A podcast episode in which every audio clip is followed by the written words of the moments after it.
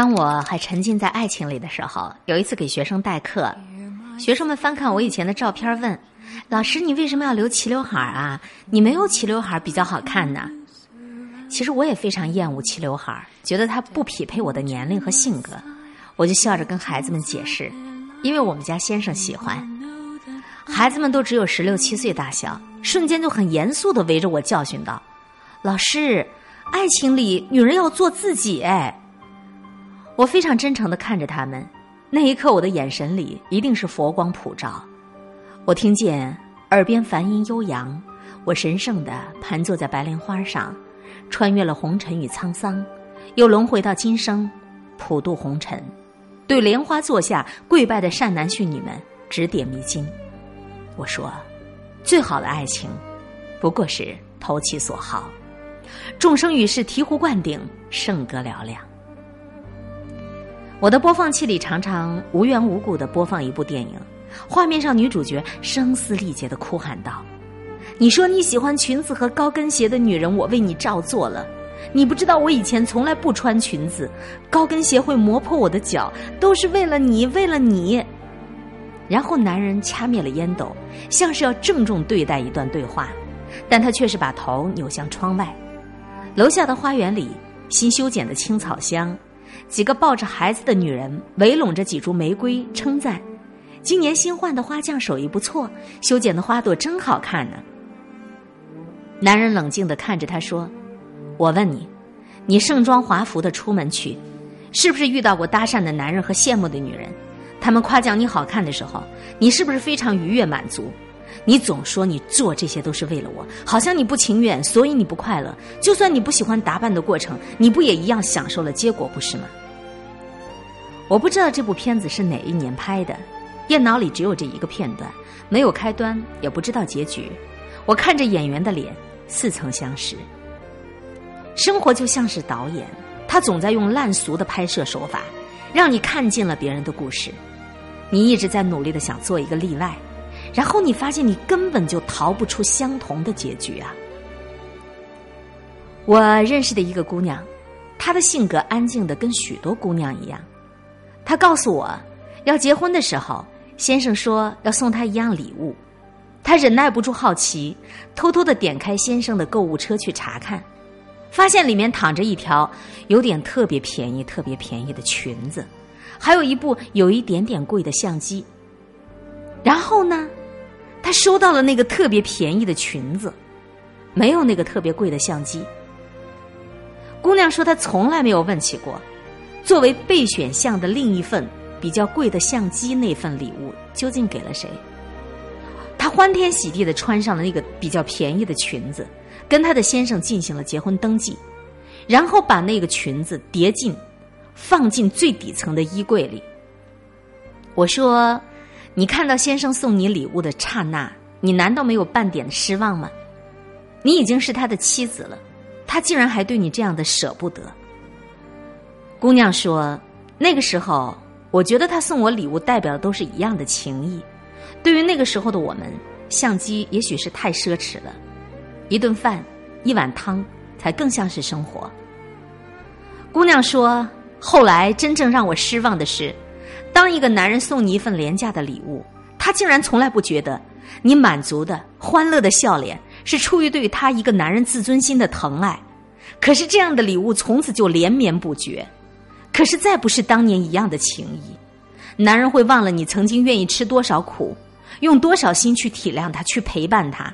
男人开始觉得，在这样的陪伴和牺牲里，你自己也收获了自己想要的满足、想要的爱。我认为我不是一个物质性的女人，但是我开始懂得，从我笑着接纳你第一份特别便宜的礼物开始，在他的心里，我便从此就是很便宜的几块钱就可以取悦的不识货的女人。姑娘说，我们俩是在旅途当中认识的，后来我和他离了婚，我拿着新买的相机在拍风景，我想他送我的那条裙子。已经伴随着一个女人贫贱富贵、患难与共的决心，一起被扔回到了岁月当中了。网上流传过一组照片，内容大致上是：新郎看到新娘穿婚纱的瞬间，照片上的新郎激动的泪流满面的照片，我看一次哭一次。从那以后，我常常去苏州的婚纱街，我以为那里应该是全中国聚焦最多惊喜和感动的地方。我去了大概六七次，可我从来没有见过那样惊喜的准新郎，一次都没有。我看到的画面大多是准新郎疲惫的瘫坐在婚纱店的凳子上，看着新娘兴致勃勃的在展示台上唱独角戏，帘子一次次拉开，新娘不断的问：“亲爱的。”这套鱼尾会不会显得我太胖？那套一字肩呢？是不是刚好衬我的锁骨啊？哎呀，这个拖尾好美丽！可是我们的婚宴红毯不够长哎，要不然还是选那齐地的吧。虽然不是最美，可是算下来价钱最划算呢。几乎每一个准新郎都很不理解的看着他们打了鸡血的老婆，他们似乎真的不懂这几套婚纱有什么区别啊？他们心里或许还在想。这辈子就只穿一次的衣服，为什么偏偏一定要买？劳师动众的，当真的不值得呢？因此而吵架的情侣不少，女的大声的哭：“你给我点意见，你会死啊！我一口气试了这么多套，你只坐在那里看一看都还嫌累。我是为了谁呀？我美丽了，你在婚礼上不是也有面子吗？我是为了谁呀？”那个男的呢，也暴怒了。婚礼就是个仪式，谁会记得你穿什么？你自己挑吧，自己找罪受。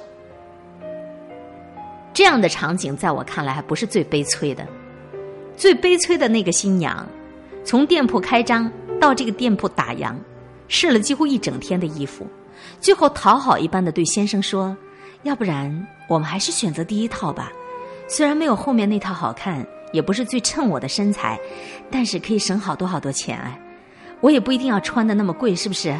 我是不是一个会过日子的好媳妇儿啊？那个男的立马就暴怒了：“谁让你省钱啊？省了钱浪费了一天的时间，早就跟你说了，在影楼里租一套，还用得着这么折腾吗？”新娘子咬了咬嘴唇，一副要哭的样子了。我不是一个唯我独尊、坚持物质的女人，我只是看过了太多的自我牺牲、毫无所求的故事和那些悲伤的结局。如果说你嫁了一个懂得感恩的男人，你可以一辈子都风花雪月的活着，有情饮水饱吗？因为这个男人足够体贴细心，他会明白你的付出，他会笑纳，不仅仅是因为你尽自己所能提供给他什么，你愿意不计较，你愿意接受他给不了你任何东西，可是只要他体贴，只要他细心。但是，如果你非常不幸遇到了一个会算计收获和给予、渴望收支平衡的男人，可能你不能继续做一个毫无要求、尽情牺牲的女人，哪怕你愿意那么做，因为他会在心里暗暗盘算你的收益，以此来抵消你的付出。一段看上去收支平衡的爱情和婚姻，背后一定有着填补不了的赤字。在这样一段关系里，你的爱情在他的物质当中就没有那么重要，因为当一个男人认为他的礼物可以抵消你的爱的时候，你们从此就再也没有办法在精神上对话。他不再是你青葱岁月里认识的那个白衣少年，爱情，关于爱情的承诺和你因此而所向披靡的决心，在他看来都会脆弱不堪。所以我常常说，对我来讲最重要的事情有两件：一场隆重的求婚和一件奢侈的婚纱。这两样都是柴米夫妻可有可无的东西。没有他们，生活还是可以继续，法律依然能够承认你们的夫妻关系，周围的人也不会因为你没有被求婚过而觉得你们在办家家酒。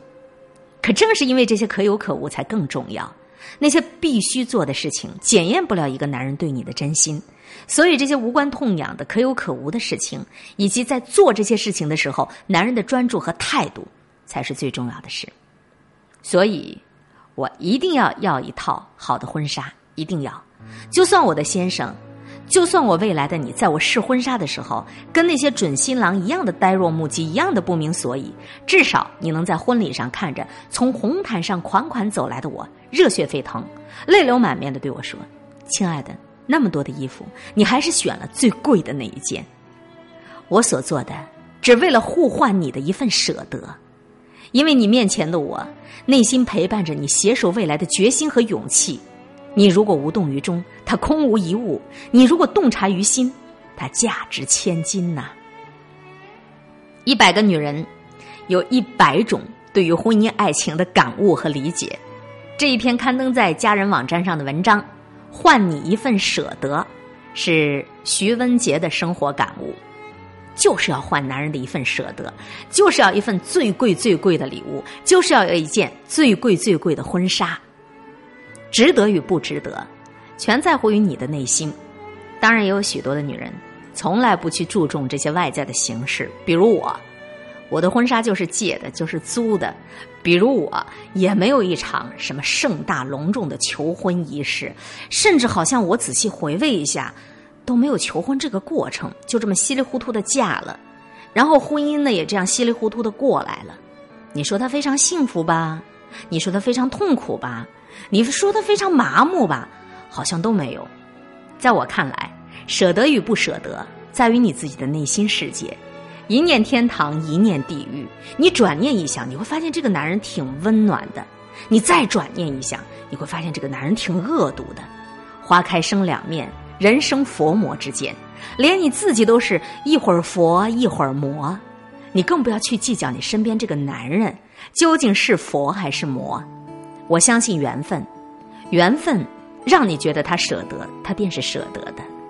你们的机缘散尽，你不再亏欠他，他也不再亏欠你，你觉得他不舍得，那也便是真正的，一段感情到了寿终正寝的时候，他从来和婚纱没有关系。他从来和结婚典礼、求婚仪式也没有半毛钱的关系。其实，生命当中太多的痛苦，都是源自于我们内心过多的计较和我们太多的矫情。我找不到天堂，也摘不到月亮，对不起，让你失望。你的渴望对我是很难，太多人比我强。也承认我平凡，我已经拼命追赶你的眼神，并没那么冷淡。就算再付出，我都撑得住。我不怕辛苦，苦到什么地步，只要你满足。但你可是满足？好累，真的好苦，女人不应该让男人太累。虽然你是我的一切，也别让我感觉爱你很可悲。爱的好累，真的好苦，从来听不见你一句赞美。就算我做的都白费，至少自尊让我保留一点。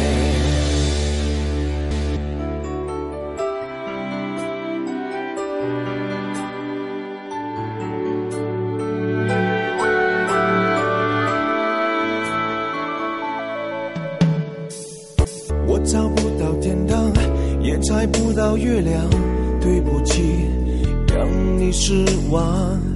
你的渴望对我是很难，太多人比我强，也承认我平凡，我已经拼命追赶你的眼神，请别那么冷淡，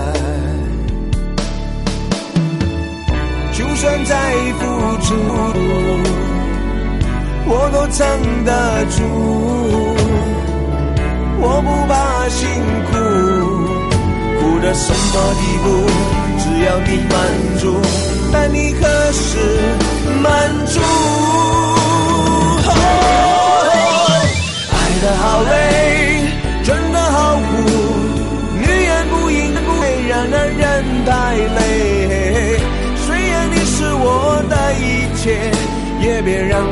觉爱你很可悲。爱的好累，真的好苦，从来听不见你一句赞美。就算我做了都白费，至少自尊让我保留一点。爱的好累，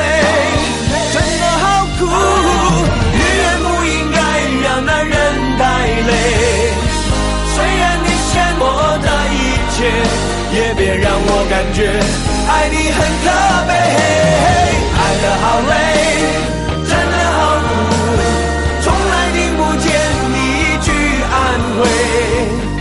就算我做的都白费，至少只能让我保留一点。爱的好累，真的好苦。